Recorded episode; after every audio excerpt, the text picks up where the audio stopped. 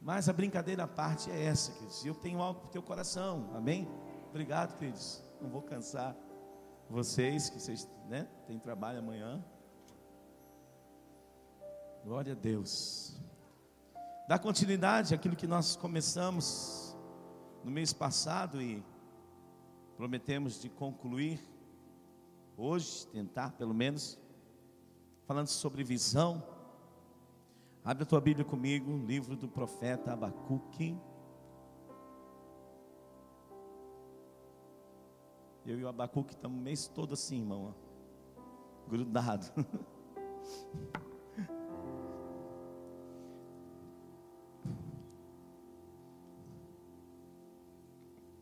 Capítulo 2, versículo 1. Diz assim: Sobre a minha torre de vigia me colocarei, e sobre a fortaleza me apresentarei e vigiarei, para ver o que me dirá e o que responderei no tocante à minha queixa. Então o Senhor me respondeu e disse: Escreve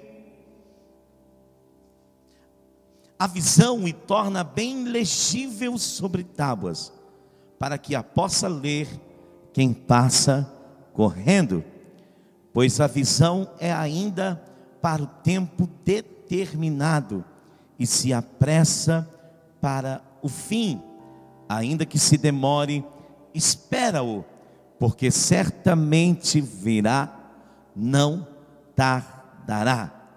Eis o soberbo, a sua alma não é reta nele, mas o justo, pela sua fé, viverá. Aleluia. Se tem algo, queridos, que é importante, deixe-me repetir isso para você, quantas vezes for preciso na vida de alguém que Deus tem estabelecido liderança, é você ter uma visão ou estar alinhado com uma visão. Facilmente nós confundimos visão com ferramentas. É muito fácil de confundir visão com ferramenta. Ah, eu caminho em tal visão. Na verdade, está falando de uma ferramenta, e as ferramentas elas são boas, porém a ferramenta não é a visão. A visão precisa estar estabelecida. Ninguém vai conseguir seguir por muito tempo um líder que não tiver visão. Diga comigo, visão. E convicção dessa visão. Não apenas visão, mas convicção dessa visão estar certo, estar firme em relação àquilo que Deus tem mostrado. A pergunta, uma pergunta que um dia não quis calar dentro do meu coração. Muito bem, visão. Agora, como conseguir visão? Tá bom, eu quero ter uma visão. E eu quero ser muito prático. Ou eu quero identificar a visão. Aleluia. Que visão que eu sou. Um dia alguém chegou para mim e perguntou: Como tu vê essa igreja daqui a cinco anos? Eu não sabia dizer. Essa pergunta, essa resposta era, era uma pergunta respondendo uma pergunta que eu havia feito. Eu não via. Eu não enxergava. Havia alguns bloqueios, haviam alguns medos que me impediam de enxergar. Isso vale em qualquer lugar da liderança. Se você lidera um ministério, um departamento dentro da igreja, você já sentou com o seu pastor, e infelizmente eu posso adiantar, muitas vezes a visão não está estabelecida acerca desse ministério. Por exemplo, eu tenho um ministério de jovens, porque toda a igreja tem um ministério de jovens. Mas por que tem um ministério de jovens? Qual a visão desse ministério para essa igreja local? Por exemplo, eu tinha um meio povinho de igreja tradicional, eu tinha um pouco de pé atrás com o ministério de dança. É, eu não entendia muito tal. Nós oramos e as meninas oraram quatro anos. Quatro anos. Até eu ter uma visão sobre o ministério de dança. Quando eu tive, quantos anos faz que tem o ministério agora? Hã? Sete anos, oito anos, não sei. Mas a visão é cravada. Nós sabemos por que existe o nosso ministério de dança. Então, qualquer pessoa que vai entrar, que vai sair, que vai ser alinhado, que vai corrigir uma atitude, vai ser muito fácil de resolver, porque nós temos uma visão clara. Você vai achar um absurdo, mas essa igreja levou 10 anos para ter um ministério de casais.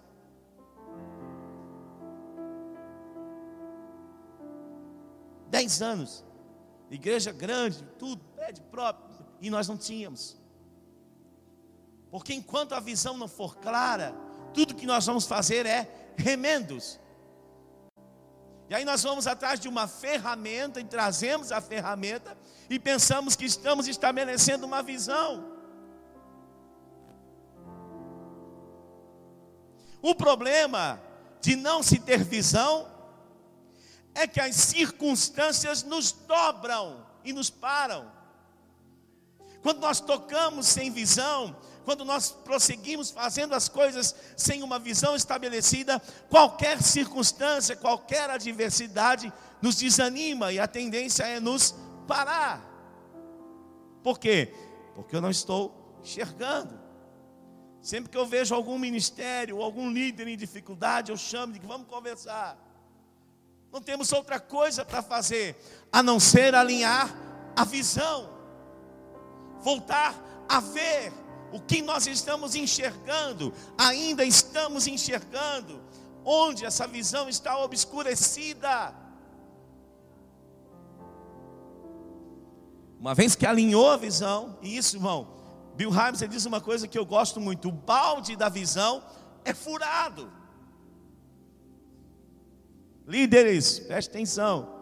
O balde da visão é furado. Os teus líderes quem aqui está no ministério de tempo integral? Por favor, faz assim, só para eu ver.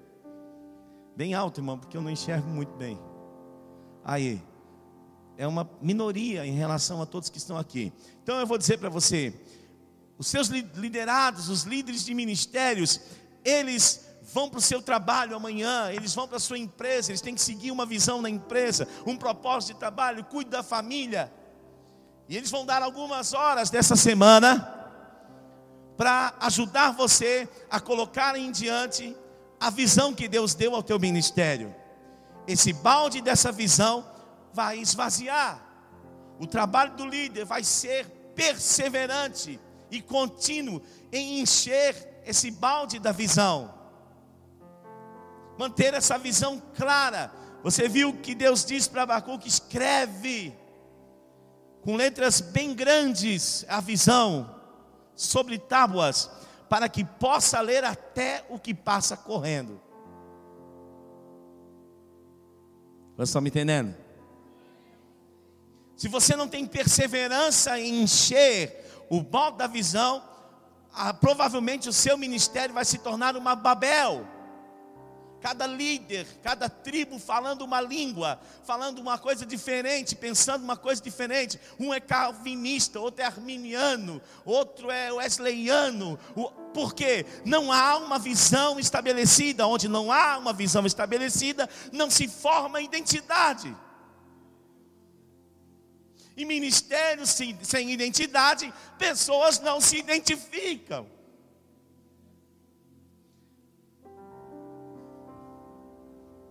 Aleluia? Não tem identidade. E você precisa, a identidade leva algum tempo para se formar. A identidade de, de, de, um ministério, de uma empresa, seja o que for, onde você lidera, ela leva um tempo. Por quê? Porque você vai ter que sustentar as convicções por muito tempo antes das convicções te sustentarem.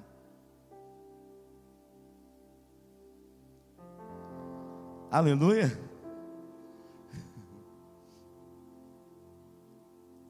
Nós temos um desafio como igreja. Nós estabelecemos aqui 100% dos membros dessa igreja bem cuidados. Pensa que é fácil? Claro que não é. Nosso desafio, nós queremos ouvir. O membro para sair daqui vai ter que dizer assim: por favor, não vem mais na minha casa, não me procura mais, porque eu não quero mais congregar aí. É uma visão. É uma visão acerca de um cuidado pastoral a ferramenta que nós vamos usar, a ferramenta que nós vamos desenvolver, é, é, o conteúdo, a apostila, a sigla que nós vamos usar, não é mais importante do que a visão. Nós queremos ter uma igreja bem cuidada. Observa que Jesus nunca ensinou os discípulos a orar por almas. Você já viu Jesus ensinando? Hã? Não, ele disse uma coisa: orem por obreiros, porque os campos já estão brancos. Alguns anos atrás, o Senhor me deu uma visão. Eu queria 30 pessoas de tempo integral no ministério. Nós ainda não temos as 30, e quando Deus me deu essa visão, nós não tínhamos uma, tinha uma só. E em dificuldade. Hoje nós já estamos passando de 20. Por quê? Porque nós estabelecemos uma visão. Então os recursos, as circunstâncias não nos pararam. Mesmo quando é difícil, nós continuamos. Há uma visão estabelecida.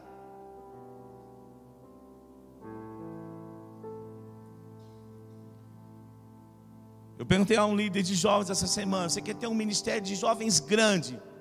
Porque você quer ter um ministério de jovens grande ou porque você ama os jovens? Mas o que, isso tem a ver, pastor? Isso tem a ver que se o que vai acontecer no teu ministério vai ser obra de Deus ou apenas estratégia de uma ferramenta. Você consegue muitos jovens com ferramentas. Mas a minha pergunta é: você quer agradar a Deus? Então você tem que gostar daquilo que Deus gosta. Você tem que amar aquilo que Deus ama. Você tem que sofrer por aquilo que Deus sofre. Você tem que ser apaixonado por aquilo que Deus é apaixonado.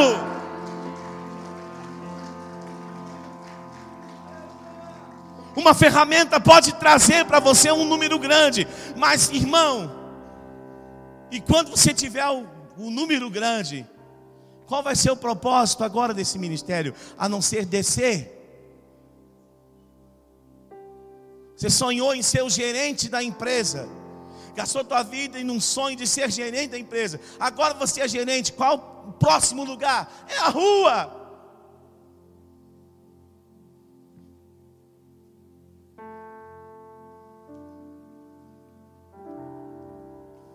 Estava ouvindo um pastor norte-americano que eu gosto muito. E ele disse que ele, o pai dele tinha uma grande empresa. E ele queria que o pai dele queria que ele fosse sucessor dessa empresa. E o pai dele, com 18 anos de idade, começou a enviar ele a vários lugares do mundo, para ele ganhar visão global, para ele ganhar visão de mercado.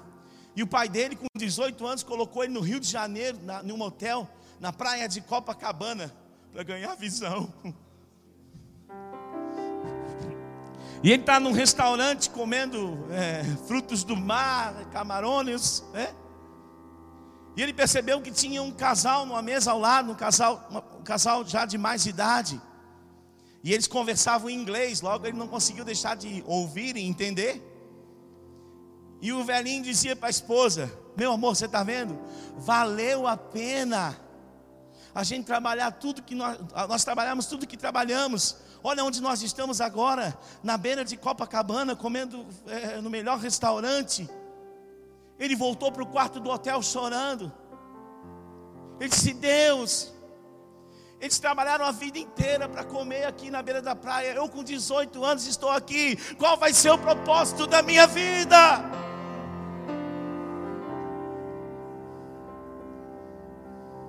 E ele ouve algo sobre a igreja local. E ele adquire uma visão para uma igreja local. E ele sonha com uma igreja local. E ele vê gastando a vida dele em favor da igreja. E ele larga tudo, larga a empresa, frustra o pai, frustra tudo. Por quê? Porque agora ele tem uma visão pela qual vale a pena morrer.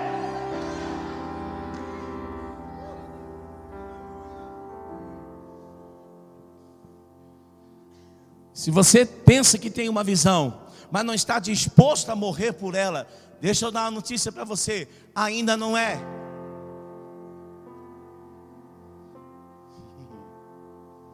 Ainda não é. Se você não está disposto a morrer pela visão, ninguém vai te seguir por muito tempo. Talvez te siga por um tempo, mas não muito.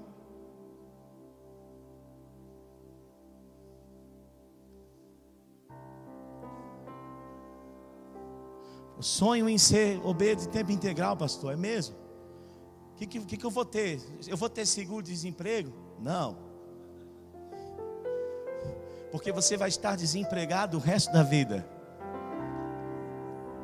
Pastor, vou ter seguro de saúde? Talvez um dia. Saúde a gente dá jeito. Hã? Não consigo andar muito a pé, pastor.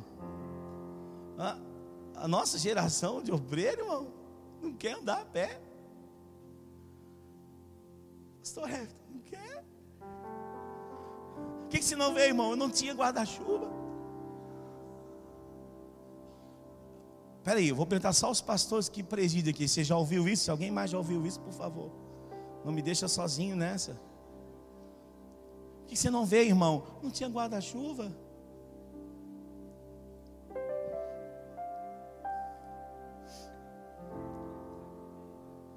Ixi, nem vou falar isso hoje, não quero arrumar encrenca com ninguém.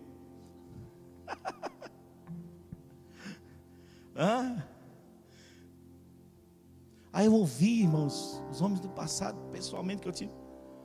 A igreja largava lá com um sacolão e voltava no outro mês para ver como é que estava. Com cinco, seis filhos, porque naquele tempo se tinha mais filhos, né? Menos televisão, menos internet. E se voltava no outro mês.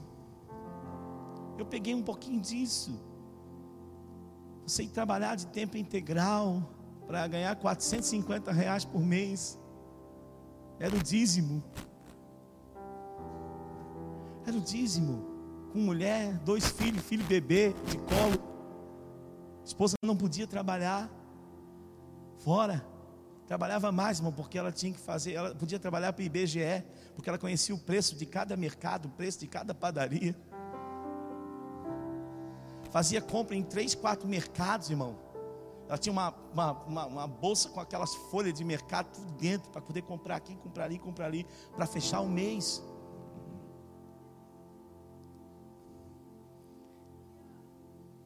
E a gente vinha para a igreja com a melhor roupa que tinha, com a mesma fé que prega, porque ninguém vai chorar. Ou, se Deus te chamou, Deus vai te sustentar. É? Deus chamou, Deus vai te ensinar. Tinha um filho do obreiro que chegava para mim de manhã, ele chegava na igreja assim, eu acho que já, o pai ensinava em casa. Aí ele fazia assim, pastor, eu nem comi uma bolachinha hoje. Vai lá, meu filho, comprar uma bolachinha. Eu nem comi uma bolachinha hoje. Pastor. Sabe aquela indireta missionária, irmão? Hã? No Facebook, irmão, ora por mim, porque o meu carro quebrou. Você não precisa de uma oração, você precisa de uma oferta. Não é verdade? Você precisa de uma oferta.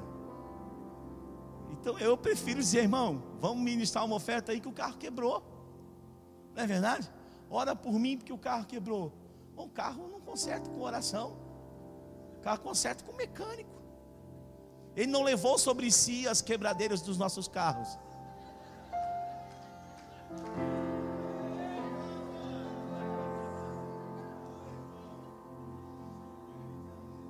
Provavelmente já quebrou por falta de manutenção. É assim, irmão. E ali a tua convicção é provada. A tua convicção é provada, irmão. E o que, que vai sustentar essa convicção? É uma visão apaixonada. Tem dois tipos de obreiro, irmão. A gente vai aprendendo no decorrer da caminhada. Porque depois que você tem uma visão, e depois eu vou misturar o caldeirão aqui, depois a gente separa na, na marmita. Uma das principais coisas que você precisa entender ao estabelecer uma visão é encontrar as pessoas que podem servir com você, não a você.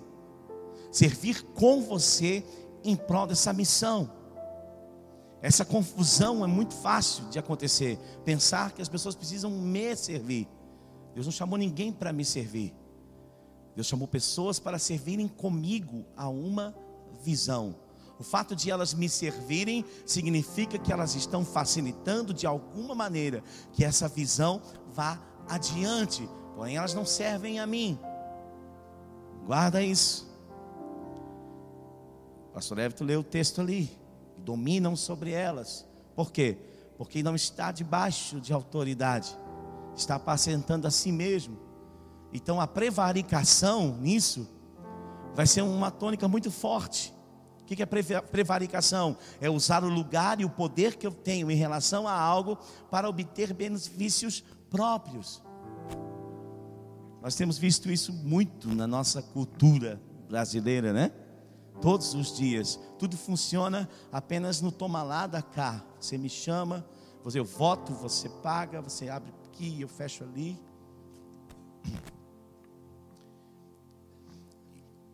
Existem dois tipos de obreiro, preste atenção. Vai ajudar você a definir quem vai entender a visão e de que maneira vai entender. Obreiros centrados no trabalho, diga comigo trabalho obreiros centrados no trabalho precisam ser disciplinados para descansar. Nós estamos entendendo? Você precisa disciplinar ele, cobrar ele, instruir ele a descansar, porque senão ele não para de trabalhar. E quem não para de trabalhar vai comprometer a unção, porque corpo cansado não absorve unção. Aleluia? Agora tem um segundo tipo de obreiro, que é o obreiro centrado no descanso. Esse obreiro precisa ser disciplinado para trabalhar. E com certeza você tem lá dos dois tipos. Quer saber o que está te cansando? Quer saber o obreiro que está te cansando? Volta para lá com uma visão. Observa aqueles que são centrados no trabalho e aqueles que são centrados no descanso. Os que são centrados no descanso estão te dando trabalho ao invés de ajudar você a cumprir o trabalho. Você está gastando tempo com eles está gastando esforço com eles e eles não vão dar muito resultado. Por quê? Porque eles vão trabalhar pensando no descanso. Então tudo vai ser comprometido, a qualidade de tudo vai ser comprometida, a excelência em tudo vai ser comprometida, porque eles não veem a hora de descansar.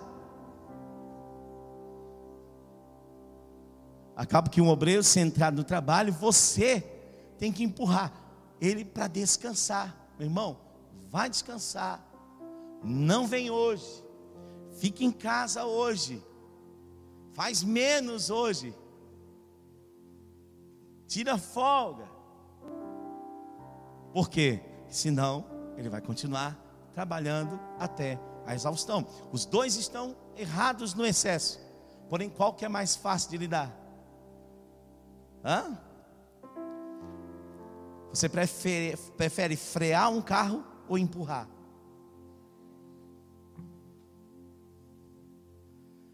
Está entendendo? Lá na empresa é a mesma coisa. Por quê? Uma pessoa centrada no descanso, ela sempre vai procurar o caminho mais rápido e mais fácil. Mas necessariamente o caminho mais rápido e mais fácil, de maneira nenhuma, é o melhor é o caminho da excelência. Provavelmente as coisas vão chegar sempre a serem feitas no 80%, nos 90%, E você, trabalhando com voluntários, vai identificar que não vai ter essa liberdade para exigir mais, porém, seu nível vai sempre cair em relação à mediocridade. E as pessoas centradas no descanso vão acabar com o teu ministério. Você veio aqui para ouvir algo diferente, né, irmão? Hã? Hein? Para ouvir do mesmo oba você não, não veio. Quer dizer, você veio aqui para ouvir algo para mexer com o teu coração, né? Eles vão levar o teu ministério para o nível da mediocridade. E o que é pior? Algumas vezes as pessoas sentadas no descanso, desculpa como eu vou falar, irmão, não me leva mal, mas é, é uma, uma tática que funciona muito. Você já viu a tática do vira-lata? Hã? Tem animal mais simpático que um vira-lata? Esse que é o problema. Tem como você negar, por dizer não para o vira-lata? Não dá dó? Ele sorri para você. Às vezes ele cumpre, ele satisfaz até carências afetivas da gente. Não é verdade? Nós nos, irmão, nós nos frustramos com os relacionamentos. O cachorro ele parece que se relaciona com a gente e não exige nada. Agora eu digo para você, imagine se ele pudesse falar o que ele pensa. Tem gente que escreve lá, o cachorro é o melhor amigo do homem. É porque ele não pode falar. Se ele pudesse falar, ia dizer que não aguentava mais comer a mesma coisa todo dia. Ele, ele, ele ia dizer assim: ó, oh, infeliz. Ele dizia assim para você: Eu gosto é do cheiro da minha lambida. Eu não gosto desses perfumes que vocês colocam em mim. Porque a gente dá banho ele vai lá e se lambe todo de novo. Será que a gente não entende que ele não gosta daquele cheiro? Ele gosta do cheiro dele? Mas nós achamos que é mais fácil nos relacionar. Sabe por quê? Porque eles não podem retribuir na mesma linguagem. Como ele é pautado em sobrevivência, instinto de sobrevivência, quando ele tiver com fome, ele vai esquecer toda a mágoa e vai vir abanando de novo e simpático para você.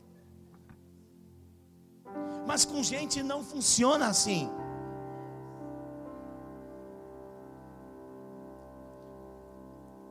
1 Coríntios 14, 14, Paulo diz assim: ó, se a trombeta der sonido incerto, quem vai se preparar para a batalha? Quem já leu esse versículo? Para o trombeteiro dar um, um sonido correto, ele precisa de alguém chamado atalaia. O atalaia é alguém que fica em uma torre em cima do muro. Quando ele vê o inimigo se aproximando, ele fala para os trombeteiros, dá a ordem para os trombeteiros, e eles tocam a trombeta de acordo com aquilo que está acontecendo, onde ele está enxergando. Por isso Paulo está dizendo isso. Ele está dizendo assim: ó, se alguém que tem a visão não der o sonido correto, não for claro, você pode achar estranho eu falar dessa maneira, com essa clareza, mas você nunca vai poder dizer que eu te enganei. Eu dei a você a opção de escolher. Eu não vou gastar anos da tua vida te frustrando, achando que você vai dar certo comigo, quando na verdade você não vai.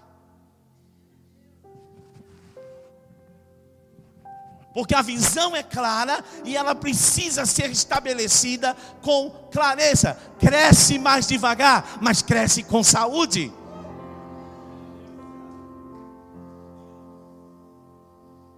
Você pode contar com pessoas.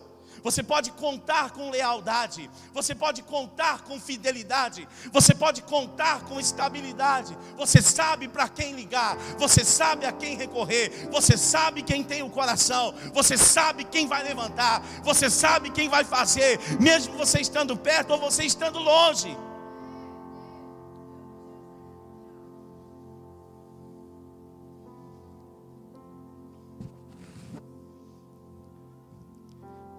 E eu fiz uma aliança com os meus obreiros. Eu posso errar na avaliação. Eu sou perfeito. Não é verdade? Todo mundo que chegou aqui um dia ouviu isso. Eu posso errar na avaliação. Eu não sou perfeito na avaliação. Mas eu prometo nunca errar na clareza. Eu vou ser claro, amoroso, leal. porém claro. O máximo possível. Eu vou orar, eu vou dedicar, eu vou trabalhar muito para ser claro. Aleluia. Glória a Deus. Mas você vai precisar continuamente encher o balde, pastor, da visão nos teus liderados. Vai gastar 80% do teu tempo enchendo o balde da visão. Você tem que monitorar, eles vão começar de vez em quando a ficar um pouco perdidos ou eles vão começar, às vezes, aqueles que estão liderando, a ficar um pouco desanimados, ou a coisa vai desbotando, a visão vai desbotando, e começa a sair fora, começa a desfocar, começa a fazer coisas demais sem fazer aquilo que é importante. É muito, é muito fácil se perder e entrar em um monte de atividades, e começar a fazer um monte de coisas, e movimentar um monte de coisas e não estar produzindo vida.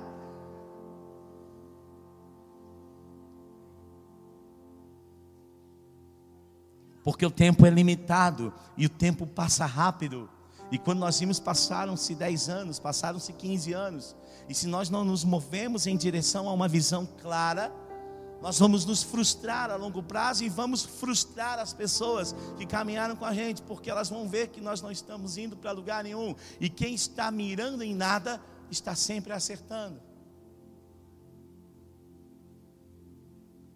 Está entendendo? Se você mira em nada, você já acertou. O alvo é sempre nada.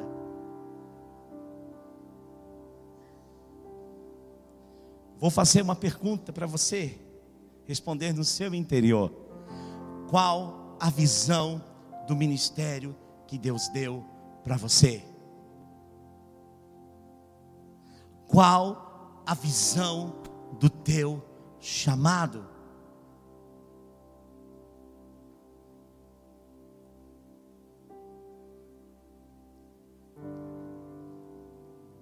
Como eu vou investir no teu ministério?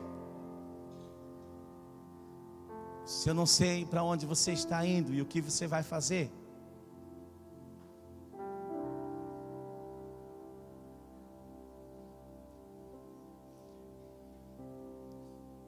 Sair de um lugar, queridos, que muitas vezes nós ficamos durante muitos anos no início. Eu vou dar para você o que eu não tive muito rápido que custaram muitos anos para aprender. Amém? Vou dar para você de presente o que eu levei pelo menos há uns seis ou sete anos para aprender. Tá? Eu vou dar para você aqui de presente hoje. Queridos, durante muito tempo, nós vamos colocar pessoas em posição de liderança por necessidade.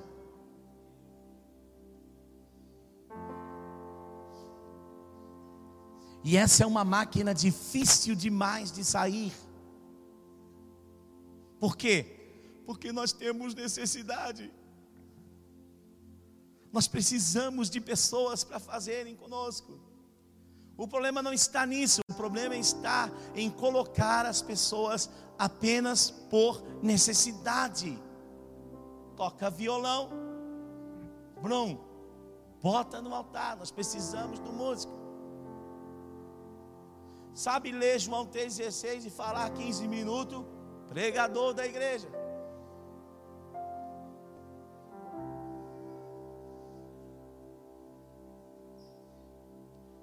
E nós seguramos 50 pessoas dentro da igreja na base da oportunidade. Se não chamar para cantar, não volta mais. Se não chamar para pregar, sai, começa a falar mal do pastor dentro da igreja. Se não chamar para fazer isso, para dar um testemunho, se não chamar para e começamos a mover a igreja, aquelas 50 pessoas, por, por oportunidade e por necessidade. Muito bem, faça isso. A minha pergunta é: você quer sair disso em direção a outro lugar? Você vai ter que romper com isso em direção ao esforço e à excelência. Vai te dar trabalho, porque você vai ter que aprender, você vai ter que desenvolver a tua liderança para começar a plantar a visão dentro do coração dos outros. Isso vai levar tempo, tempo, tempo, tempo, tempo, tempo, tempo, tempo, hora, hora, hora, horas, horas, 10 livros, 20 livros, 30 livros, 50 livros, mil livros, oração, oração, oração, jejum, jejum, e depois você vai ter 20 pessoas que têm a tua visão.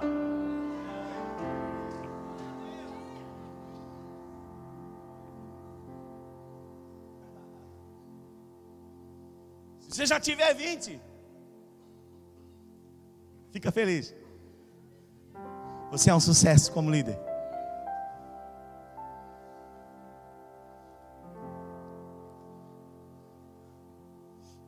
Ô irmão.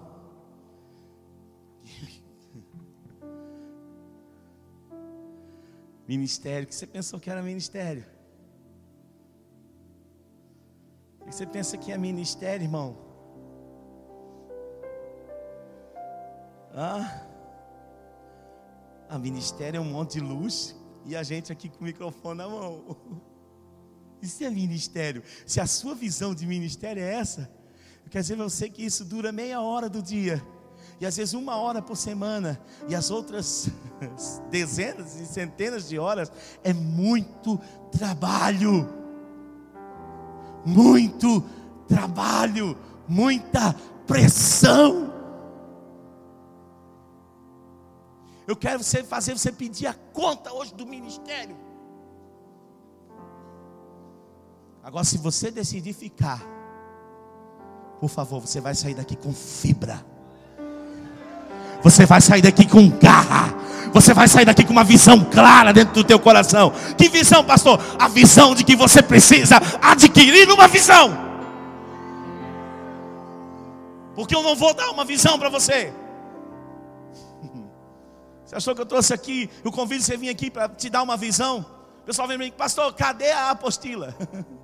Está ali, fica de pé, meu amor.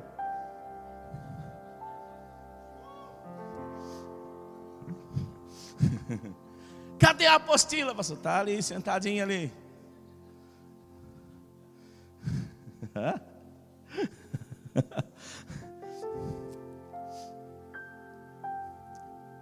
Oh, irmão, Olha como Deus te ama. Deus te chamou a ser cooperador com Ele. Aleluia. Deus chamou para fazer a obra de Deus. Agora olha para você, de quem que é a obra? Então ela tem que ser feita do jeito de Deus, com os recursos de Deus, com as ferramentas de Deus, com o poder de Deus, com a graça de Deus, com a unção de Deus. Tem muito pouco a ver com você, a não ser a obediência.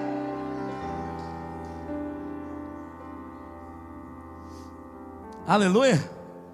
Abacuque. Senão eu não falo de Abacuque hoje de novo. Abacuque no capítulo 1, para resumir, ele está contextualizando a sua realidade, o estado da sua nação, o estado do sacerdócio, o estado que estava os juízes, o estado que estava a sua nação, chamado Judá. E você vê ele cobrando de Deus, Senhor, como tu podes ver isso e não fazer nada? Como o Senhor pode ver essa situação e não se mover? O juiz está pervertido, a crueldade, a violência. Quando ele está falando a palavra violência, e isso acontece umas três ou quatro vezes na carta, ele está usando no original a palavra Hamas. Quem já ouviu essa palavra? Ele está dizendo que a violência entre o seu povo não é sobre o povo que dominava sobre eles, não. Entre o seu povo tinha gente já tão desviado a ponto de estar derramando sangue. Porque Hamas significa violência a ponto de derramar sangue. O que algumas pessoas pensam a respeito de Abacuque é que essa reclamação do capítulo 1 é uma reclamação de alguém que não acredita em Deus, ou de alguém que está tendo dificuldade de crer em Deus. Preste atenção em mim, não é isso que está acontecendo com Abacuque. É justamente o contrário. Abacuque começou a entrar em um primeiro nível de intimidade com Deus, e ao conhecer o caráter de Deus, ele pensa como um Deus, como o Senhor, pode estar olhando para isso e não fazer nada. Quantos estão me entendendo? Como o Senhor pode estar vendo a situação da minha terra? Como o Senhor pode estar vendo a situação do meu povo e não estar fazendo nada? Qual era o problema de Abacuque? O problema de Abacuque não era um problema de fé, ele cria em Deus, ele tinha intimidade com Deus. O problema de Abacuque é que ele estava olhando e tendo uma visão pela perspectiva errada. Nunca um líder pode olhar e estabelecer uma visão fundamentada nas circunstâncias ao seu redor. Elas serão difíceis. Já pensou? -se? Pensa em algo que você tem sonho de fazer para Deus. Agora imagina que não tivesse limites financeiros para você fazer. Um cartão livre para você gastar com o que você quer fazer para Deus. Seria bom ou não seria? Ah? Pode admitir, seria bom, irmão. Não seria? Agora eu pergunto para você: isso iria garantir que você iria fazer com o coração? Hã? Nós dois sabemos que não. Do contrário, o coração ia começar cada vez mais a caminhar para outro lugar o lugar do descanso e do conforto. Não é assim? O problema de Abacuque não era que ele não cria em Deus. O problema de Abacuque é que ele estava olhando pela perspectiva errada. Ele estava olhando onde todo mundo estava vendo. E ninguém pode liderar enxergando aonde todo mundo está enxergando. Porque se todo mundo está enxergando, logo não precisa de um líder. Um líder é alguém que precisa ir em um lugar, enxergar, abrir a picada e dizer: pessoal, vem.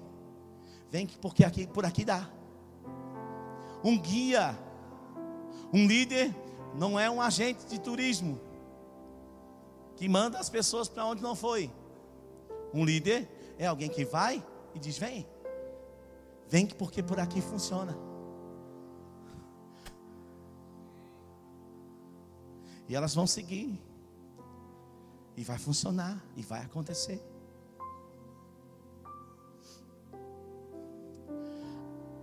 Aí Deus responde para Abacuque, ainda no capítulo 1, Deus responde para ele de acordo com a visão dele, na perspectiva dele. Diz assim, Abacuque, então tá, você quer entender o que eu vou fazer? Vou falar na tua perspectiva, vai ficar pior. Está desanimado, Abacuque? Vai ficar pior. Você está achando os assírios ruins? Eu vou suscitar os caldeus. Os caldeus é, vão fazer os assírios parecerem borboletas, butterflies. Abacuque,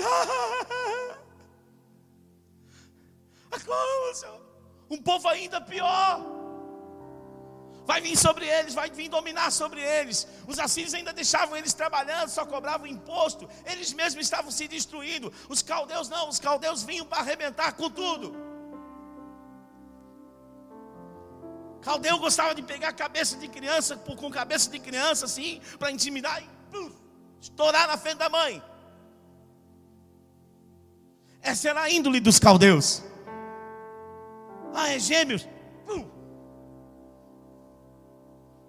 Para intimidar mesmo, para dizer que veio.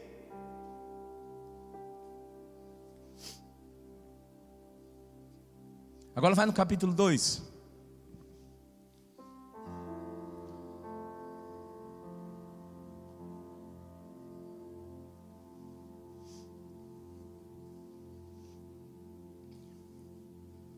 Abacuque vai mudar a perspectiva. Olha o que ele diz: Sobre a minha torre de vigia me colocarei, e sobre a fortaleza me apresentarei, e vigiarei para ver o que me dirá e o que eu responderei no tocante à minha queixa. Aqui está a fórmula para adquirir visão.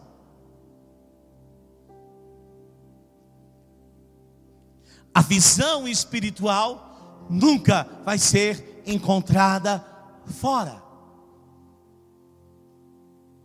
A visão, preste atenção, a visão espiritual vai ser encontrada dentro. É o alinhamento no líder entre espírito, alma e corpo. Diga comigo: espírito, alma e corpo. Há poder na unidade, amém? Mas você nunca vai manifestar unidade enquanto não existir unidade dentro de você. Teu espírito quer uma coisa, a carne quer outra, a alma quer outra. Quem vai te seguir? Hum?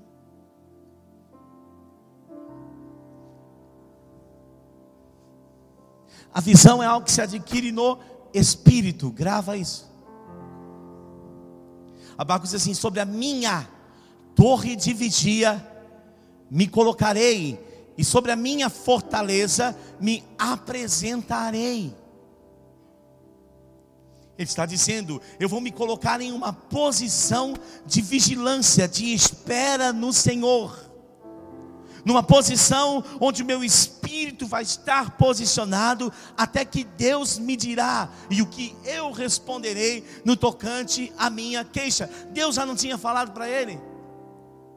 Deus já não tinha dito para ele o que ia acontecer. Ele não queria essa visão sobre a perspectiva humana, ele queria uma visão sobre aquilo que Deus realmente estava fazendo, muito além da circunstância. Você alguma vez já não quis entender isso? Por que Deus está deixando você passar por determinada circunstância? Não se perguntou o que Deus está querendo fazer com isso? Será que realmente eu preciso passar por isso tudo? O que Deus está querendo me ensinar? Onde Deus está querendo me levar? Se, talvez você seja diferente de mim, mas quantas vezes nós passamos por situações tão terríveis o que Deus realmente está querendo fazer? Será que Deus está querendo me matar? Não, parece que Deus está querendo te matar, porque você não está entendendo o que Deus está querendo te ensinar. Quando eu entender que as circunstâncias, há algo espiritual acima delas, a qual Deus está tentando me ensinar uma verdade, então eu vou me posicionar de maneira diferente, porque entrar no descanso de Deus, Salmo 91 já diz: aquele que habita no esconderijo do Altíssimo, na sombra do Todo-Poderoso, vai descansar.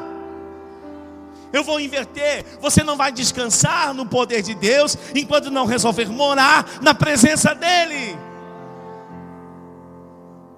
estar na presença dEle até que a visão se manifeste. Não saia fazer nada sem que Deus te dê uma visão.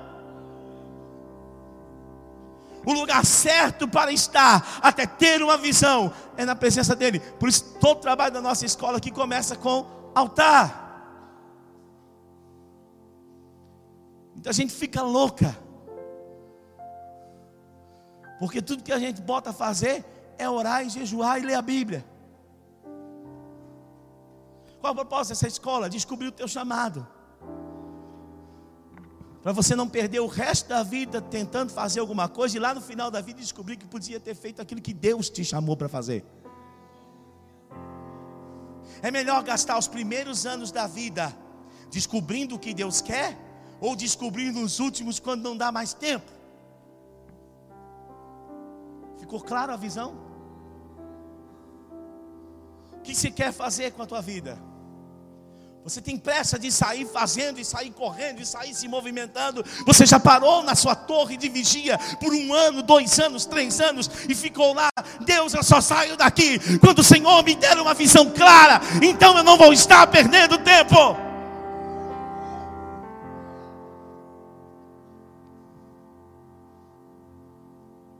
Não, começa aqui, começa aqui, movimenta ali, planta ministério aqui, abre igreja aqui, abre igreja ali, abre igreja lá. Aí abre cinco, fecha três, abre três, fecha cinco.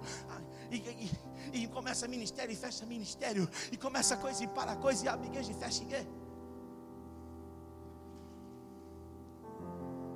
E pessoas se machucando, e pessoas se perecendo, e pessoas sofrendo, e pessoas.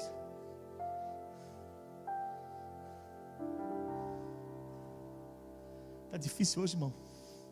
Não, tá benção? Aleluia. Tá difícil hoje, irmão? Eu sei que tá. Eu sou a pessoa mais interessada em saber se eu estou fazendo o que Deus me chamou para fazer.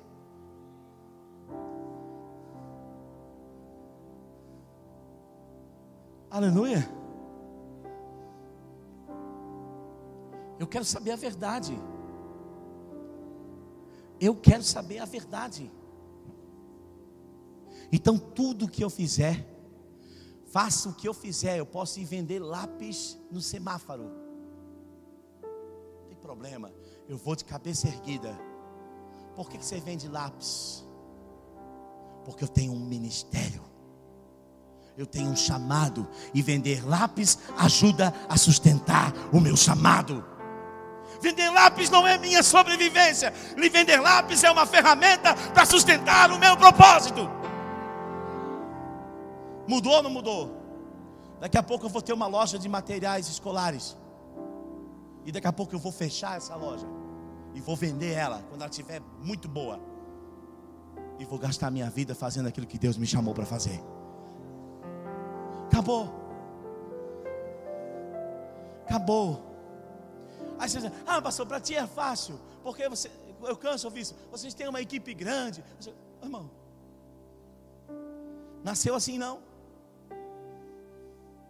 Não nasceu assim não. Nosso encontro de líderes tinha um líder só. Só vinha um líder, que é o pastor Everton. Que vinha no meu encontro de líderes. Hã? Pastor Marcelo, depois vinha no meu encontro de líderes. Pastor Vance, que está assistindo lá em São Paulo, na nossa base apostólica lá. Pastor Vance está lá. Ficou cinco anos aqui, impregnado da visão. Sabe quantos líderes tinha no encontro lá em São Paulo semana passada? Nós começamos com 19. Sábado passado tinham 100 líderes. Por quê? Porque a visão está estabelecida. Mas a cada dois meses eu tenho que pegar um avião, eu tenho que pegar um carro, tenho que ir lá pegar o meu obreiro e encher o balde da visão. Não importa quão bom ele seja, você precisa encher o balde com uma visão. Mas é claro que antes você tem que tê-la.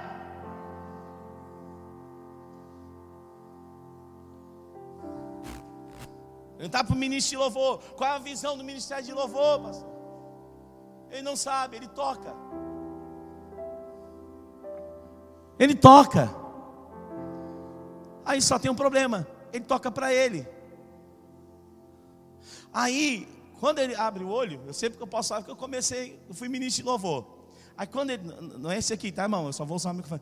Quando ele abre o olho, esse microfone está até melhor que esse aqui, né, irmão? Acho que o técnico tem.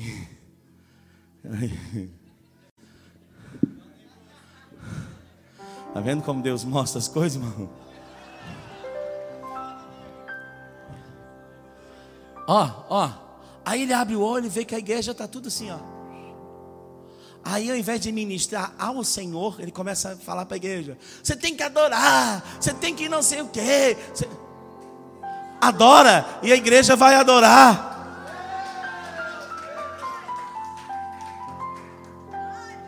Adora e a igreja vai adorar. Qual é a visão do ministério de louvor? Todas as pessoas que estarem no culto estarem louvando a Deus estiverem, perdão. Todas as pessoas, se alguém não estiver louvando a Deus, a minha missão ainda não está cumprida. Mas eu não posso obrigá-las a louvar, não posso obrigá-las a adorar, porque se eu obrigá-las a adorar, já não é mais adoração. Só tem uma saída. Eu preciso adorar de maneira tão apaixonada que as pessoas queiram ir ao lugar onde eu já fui.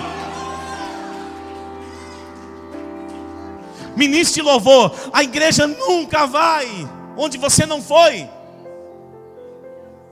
Ela nunca vai se você passou o dia inteiro jogando joguinho no celular. A vontade deles, quando você estiver tocando, vai ser jogar joguinho no celular.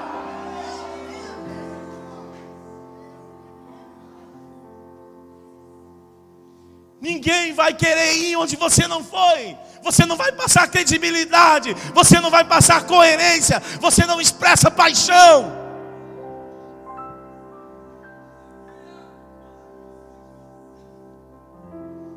Isso é liderança.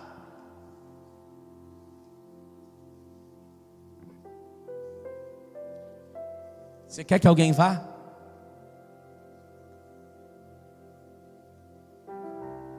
Você vai ter que ir cem vezes antes. Quanto mais cedo você aprender isso, mais fácil vai ser. Mais rápido vai ser. Amém? A igreja vai começar a ler a Bíblia depois de você ter lido umas 20 vezes ela inteira. Amém? Quem está te ajudando de verdade, irmão? Descobre aí. Quem está te ajudando de verdade? Quem está sendo teu amigo, irmão? Ah, descobre quem está te ajudando de verdade. Quem está te ajudando de verdade está te ensinando alguma coisa. Instrui o sábio e ele vai ficar mais sábio. Instrui o tolo e ele vira teu inimigo.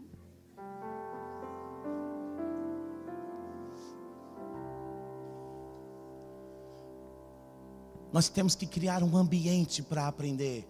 Porque gente que sabe ensinar, grava isso, ó, não ensina quem não tem ambiente para aprender.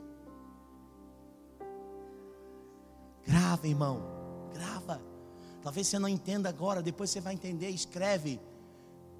Amém? Quem sabe ensinar, não vai ensinar quem não cria ambiente para aprender. Porque quem sabe ensinar já aprendeu que não se deve ensinar o tolo. O tolo aqui não é um termo pejorativo, não, irmão.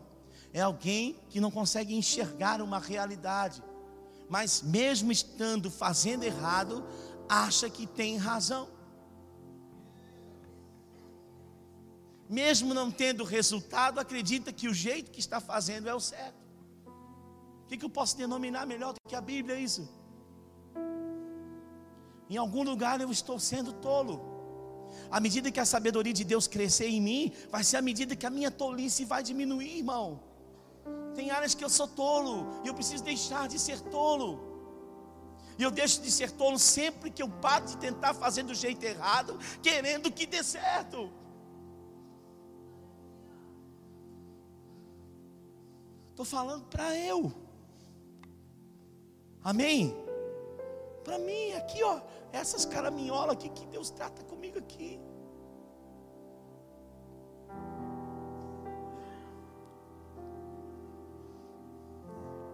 E quando eu entendi isso, irmãos, eu vou contar para você, se eu não conto, você não sabe saber. Eu parei com tudo. É a minha experiência, amém?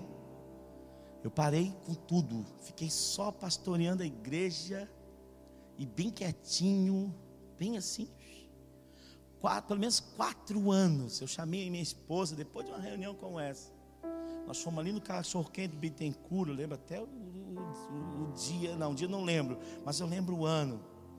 E eu sentei com ela no cachorro quente do Bittencourt, ali dentro do carro, de meu amor, as coisas vão mudar na minha vida hoje. Eu vou parar quase tudo e eu vou ficar em um lugar até eu descobrir plenamente o que Deus quer que eu faça. E passaram-se quatro anos, irmão. Eu não preguei nem aniversário de 15 anos que ninguém quer pregar. Nenhum convite, nenhuma igreja, nenhum lugar, nem para cantar, nem para pregar, nem para nada. Nada. Anos e anos e anos. Deus teve que me arrancar de lá de dentro. Literalmente. Deus me arrancou lá de dentro. Me arrancou.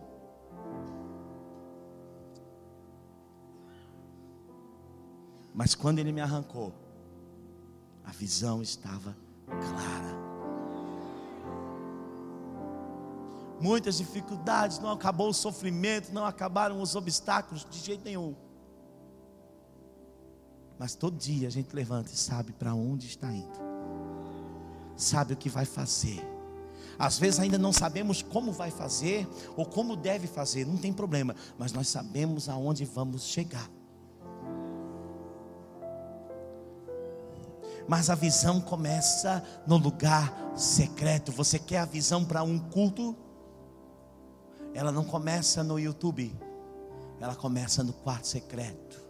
Você quer uma visão para uma mensagem? Ela não começa num livro de esboços, ela começa no quarto secreto. Você quer uma visão para um ministério? Você quer uma visão para uma semana da tua igreja? Você quer uma visão para um movimento, para um evento da tua igreja? Você quer uma visão para estabelecer alguma coisa no teu ministério? Ela deve começar no teu quarto secreto, no teu lugar de oração, com a tua equipe de intercessão, com aqueles que oram com você. Porque quem não ora com você nunca vai ter o amor que você tem para cuidar.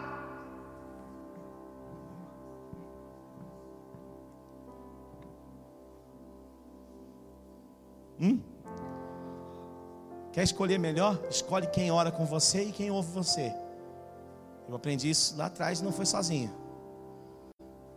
Quem te ouve dificilmente vai te dar problema. Agora, quem não gosta de ouvir, quem não gosta de orar com você, toma cuidado. Espera mais. Vocês estão tão sérios, irmão? Está me dando medo. Olha só, a visão é gerada no espírito. Segundo lugar, o que Deus diz? Nós já vamos terminar. Então o Senhor me respondeu, versículo 2, e disse: escreve a visão e torna-a bem legível sobre tábuas, para que a possa ler quem passa correndo. Bota lá o versículo, por favor. Você lembra que eu falei para você que eu estou ensinando algo espiritual acerca da visão? Eu pensei durante muitos anos que Deus estava ensinando a Abacuque a invenção do outdoor.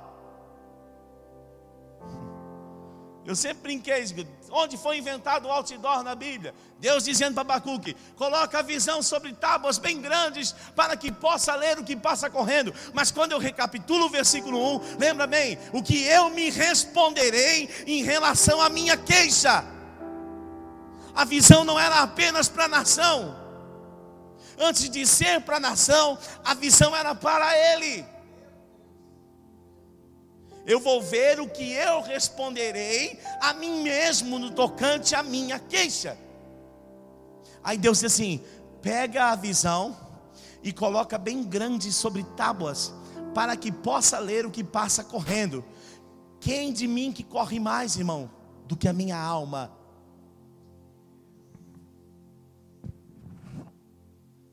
A minha alma não tem paciência de ficar no lugar secreto.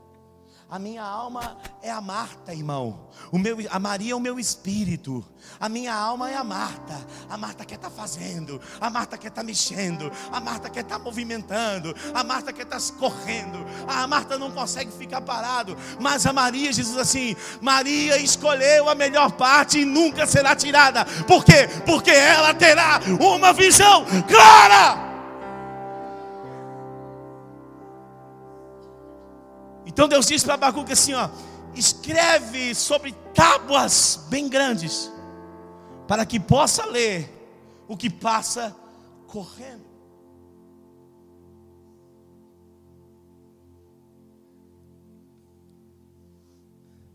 Diga assim, bota a mão assim no teu coração. Bota assim no teu coração, mão assim, ô oh, minha alma, porque te abate Ó oh, minha alma, em Deus espera, com fé e calma. Ah? Não tenhas medo, em Deus espera, porque bem cedo Jesus virá.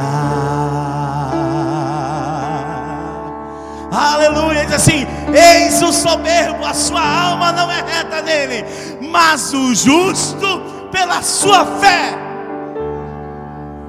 O justo pela sua fé justo pela sua fé.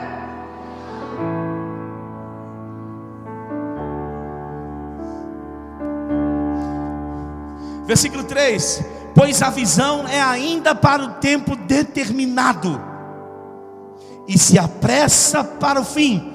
É isso que tem que estar escrito na tábua.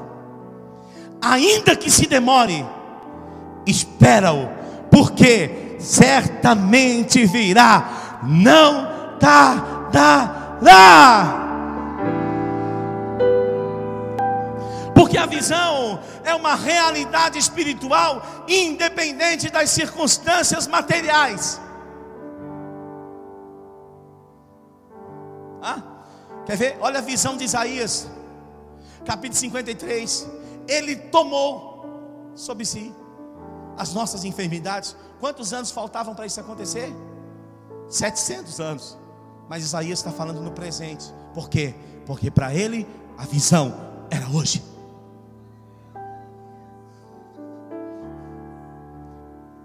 O castigo que nos traz a paz, agora ele se coloca um pouco mais para frente, estava sobre ele. Olha como ele se move, olha como a visão se move no tempo, independente das circunstâncias. O castigo que nos traz a paz estava sobre ele, pelas suas pisaduras, somos sarados. Abacuque usa pela primeira vez a palavra fé. E a palavra fé, no original é a palavra emunar. O que, que ela significa? Deixa eu ler aqui para você. Firmeza, diga comigo, firmeza. Fidelidade. Estabilidade. Firmeza, fidelidade estabilidade. É isso que a visão vai produzir no teu ministério: fé, firmeza, fidelidade, estabilidade, independente das circunstâncias que você esteja vivendo, o teu propósito se manterá firme, porque ele vai estar estabelecido sobre uma plataforma de fé. Onde está, essa, onde está essa fé? Jesus disse assim: Eu sou o mesmo ontem, sou o mesmo hoje e sou o mesmo eternamente. Se você estiver buscando estabilidade, se você estiver buscando firmeza, se você estiver buscando fidelidade, busque em Jesus Cristo de Nazaré. Fique de pé comigo.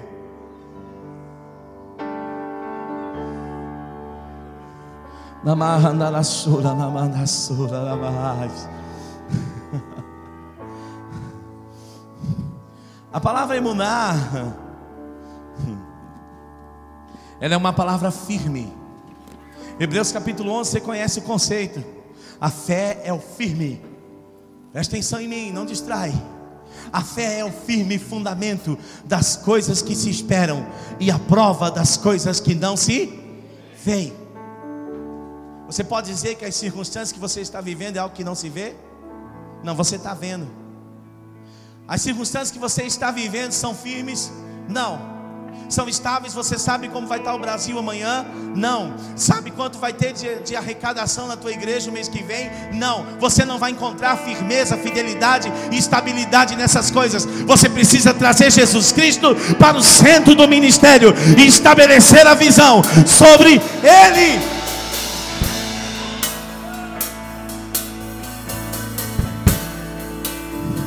Agora observa o final de Abacuque. Capítulo 3 come, começa. E agora ele começa a adorar a Deus por uma perspectiva poética diferente. Me dá tua atenção. E ele fala sobre a visão. E ele diz assim: Senhor, olha só, afifa a tua obra no meio dos anos ou seja, o balde da visão precisa ser cheio periodicamente. Deus precisa acender a visão no nosso coração periodicamente, mês a mês, ano a ano. Nós precisamos parar e reacender a visão, ir para um lugar secreto e deixar Deus clarear a visão e nós enchermos a visão dos nossos liderados e continuarmos o que Deus nos chamou para fazer. Como Abacuque termina? Ele começa a cantar assim, ó.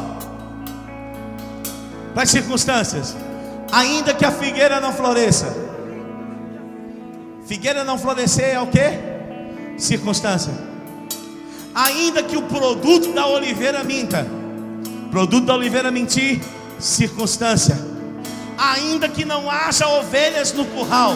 Não ter ovelha no curral, circunstância ainda que não tenha gasolina no carro, não ter gasolina no carro, circunstância, ainda que o armário esteja vazio, não ter comida no armário, circunstância, mas ele diz assim: todavia eu me alegrarei no Deus da minha salvação.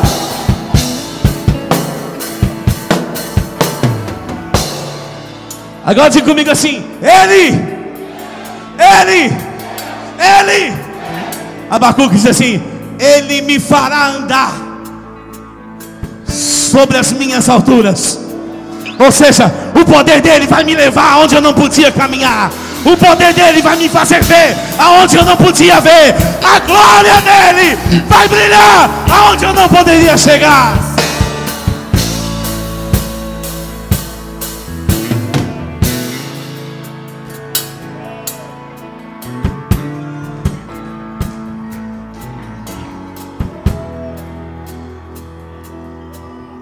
Gaste tempo com a visão. Gaste tempo com a visão. Não entre em um ativismo desesperado, tentando fazer, irmão. Antes de fazer, aprenda a ver. Porque quando você vê, vai ficar muito mais fácil fazer. Quando você vê, vai ficar muito mais fácil fazer. Quando você vê, você não vai deixar ninguém te tirar do foco. Quando você vê, você não vai deixar nada te distrair. Quando você vê, você não vai deixar ninguém te enganar. Quando você vê, os elogios não vão te seduzir. Você vai continuar focado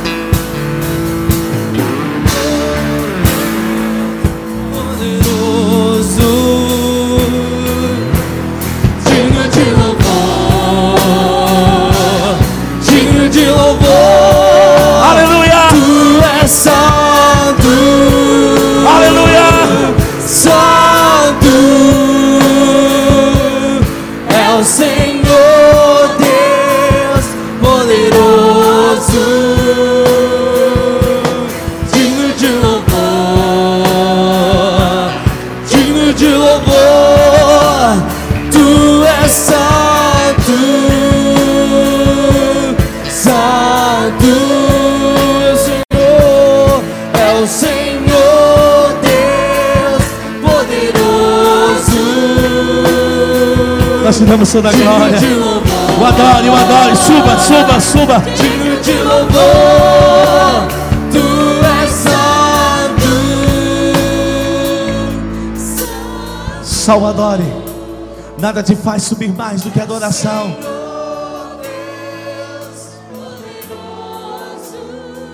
Digno de louvor. Digno de louvor.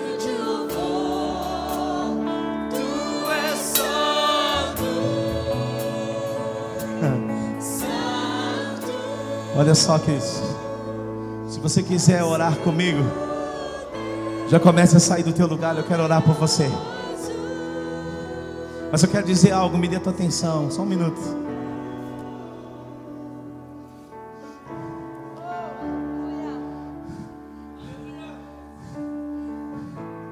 Deus me chamou para ser um ministro da palavra.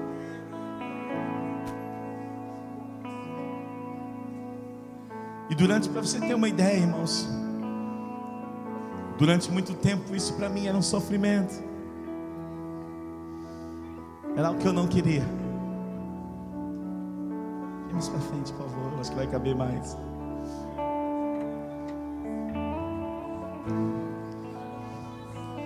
E um dia eu disse para alguém, eu consegui falar com um homem de Deus que podia me ensinar alguma coisa e Eu disse: Eu não estou satisfeito. Alguma coisa dentro de mim falta. E Ele me deu uma visão. E um dia alguém ensinou ele.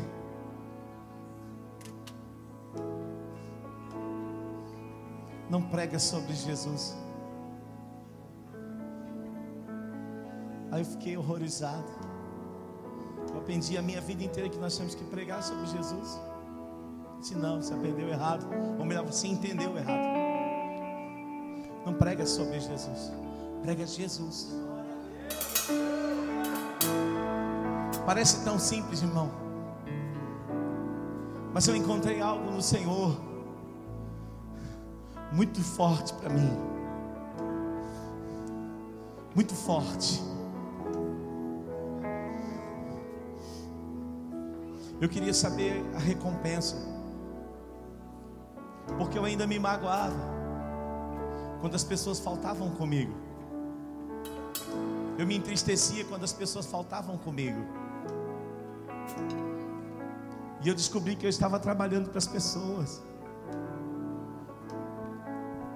E logo quando elas não conseguiam expressar alguma coisa, eu me frustrava e me machucava.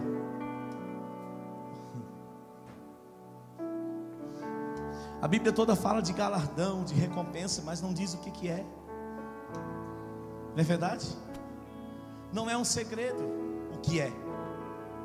O pastor Everton começou aqui algo muito forte sobre isso. Não é um segredo, mas muitas coisas são mistérios. Mas o mistério está ali. Nós não conseguimos identificar.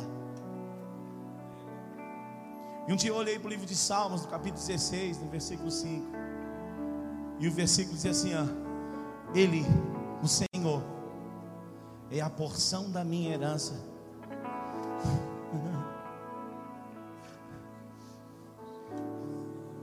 Eu descobri que a recompensa é Ele. O galardão é Ele.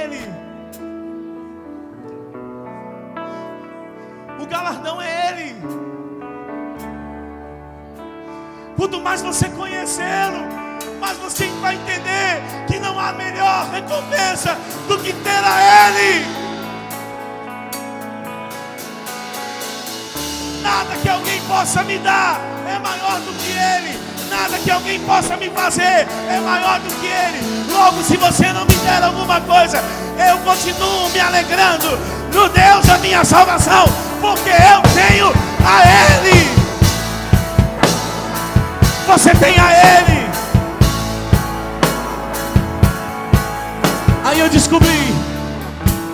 o ministério vai terminar. Eu descobri que eu nunca vou me aposentar, Bernardo. Vai se aposentar? Não? Não? Então tá bom. Eu não vou me jubilar, eu não vou me aposentar. Porque eu não vou. Porque o ministério só termina em Apocalipse 4. E não vai ser aqui. Termina, irmão, o ministério. Olha só, irmão. Ele é rei dos. Então ele não é rei de escravo.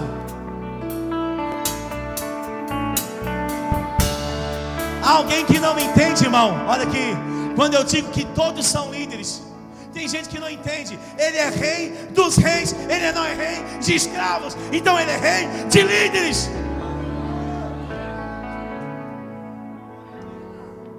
Então o ministério termina e começa o reinado.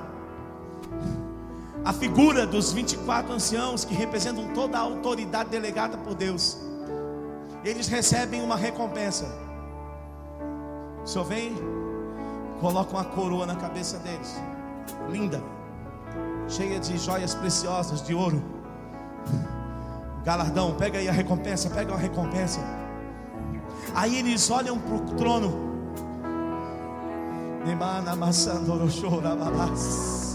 eles olham para o trono e o cordeiro está no trono. Aleluia!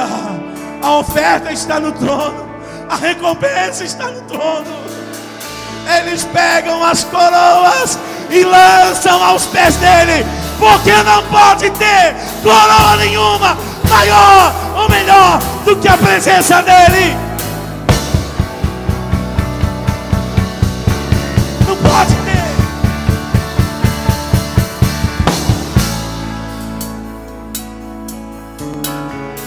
Você está no ministério esperando outra recompensa, esperando gratidão, esperando reconhecimento, irmão. Escreve a visão bem grande, para quando a tua alma estiver gritando, para quando a tua alma estiver berrando, para quando a tua alma estiver querendo desistir, para quando a tua alma estiver querendo passar, escreve bem grande sobre tábuas: o reino de Deus não é deste mundo. Vamos adorá-lo. Vamos adorá-lo. Levante as mãos aos céus. Vamos adorá-lo. Todos juntos. Todos juntos. Em unidade. Em unidade.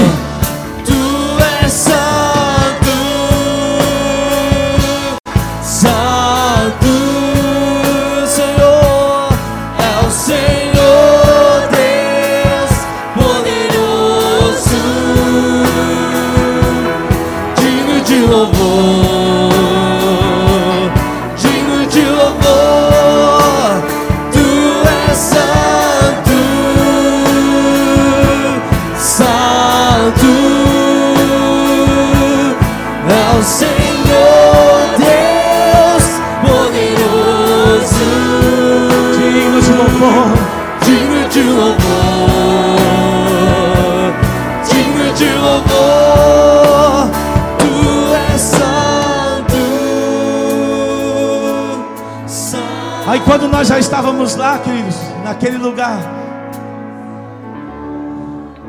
Olha só. Nós estávamos naquele lugar secreto há algum tempo. Eu comecei sozinho, depois foi chegando mais alguns. Sabe o que aconteceu, queridos? Nós estávamos lá todas as manhãs na igreja. Aí apareceu um menino. Um menino de 14 anos. E disse assim, pastor, deixa eu ficar aqui orando com vocês.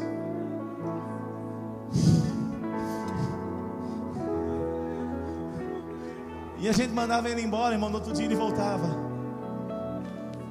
Eu digo, quem é o menino que quer ficar numa igreja orando com dois pastores, três pastores?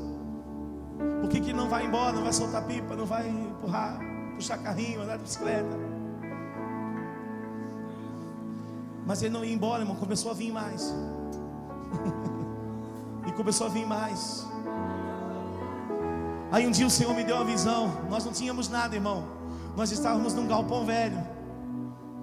Caindo os pedaços, o Senhor me deu uma visão.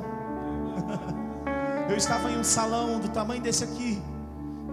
E ele tinha umas paredes de madeira assim, ó. Na visão. E eu olhava assim de um lugar alto, Bernardo. E eram cheios de colchonetes e colchões e colchões e colchões. E jovens hospedados neles. E nós começamos a escola. E eu disse: Senhor, o dia que o Senhor nos der esse lugar, nós vamos para dentro dele. E quando foi o tempo determinado, irmão, nós estávamos dentro de barracas, dentro desse terreno. E nós começamos a escola. Quando Deus te der a visão, Deus vai começar a mandar as pessoas, Deus vai começar a mandar os recursos. Fique firme na visão, fique estabelecido na visão que Deus te deu.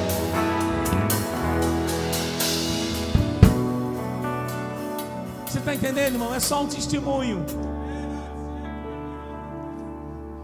Você não trabalha pelo recurso, o recurso vem. Você não trabalha pelas circunstâncias, elas não estão sobre o governo da crise. Está cheio de crise no Brasil, irmão. Mas você vai pagar as contas do ministério em dia. Aleluia. Aleluia. A crise no Brasil está terrível, mas não vão cortar a luz do teu ministério, não vão cortar a água do teu ministério, não vai faltar o alimento no cerebro do teu ministério.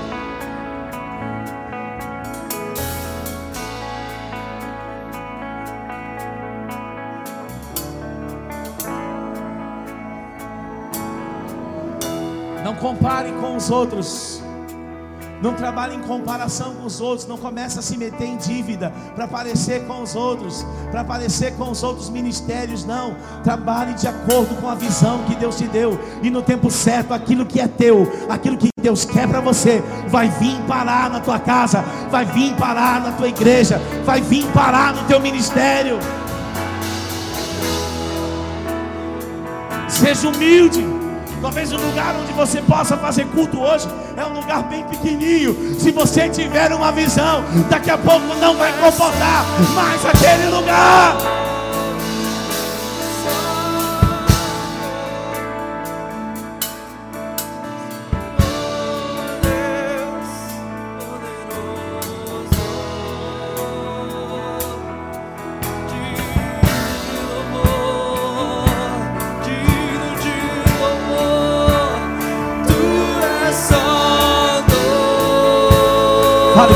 Fale com ele.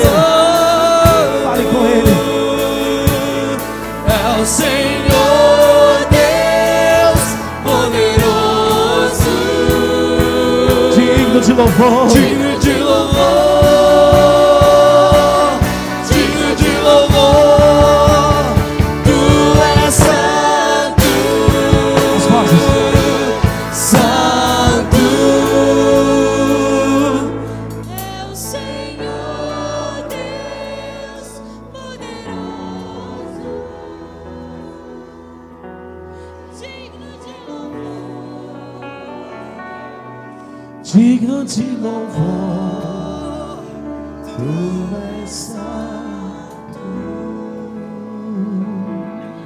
Pai, em nome de Jesus Cristo de Nazaré. Nós nos colocamos em tua presença. Em nome de Jesus Cristo de Nazaré, o teu filho amado. Nós nos colocamos diante de ti, Senhor. O Senhor não trouxe aqui, Pai, esses homens e mulheres para que eu desse uma fórmula para eles nessa noite. Eu nem tenho.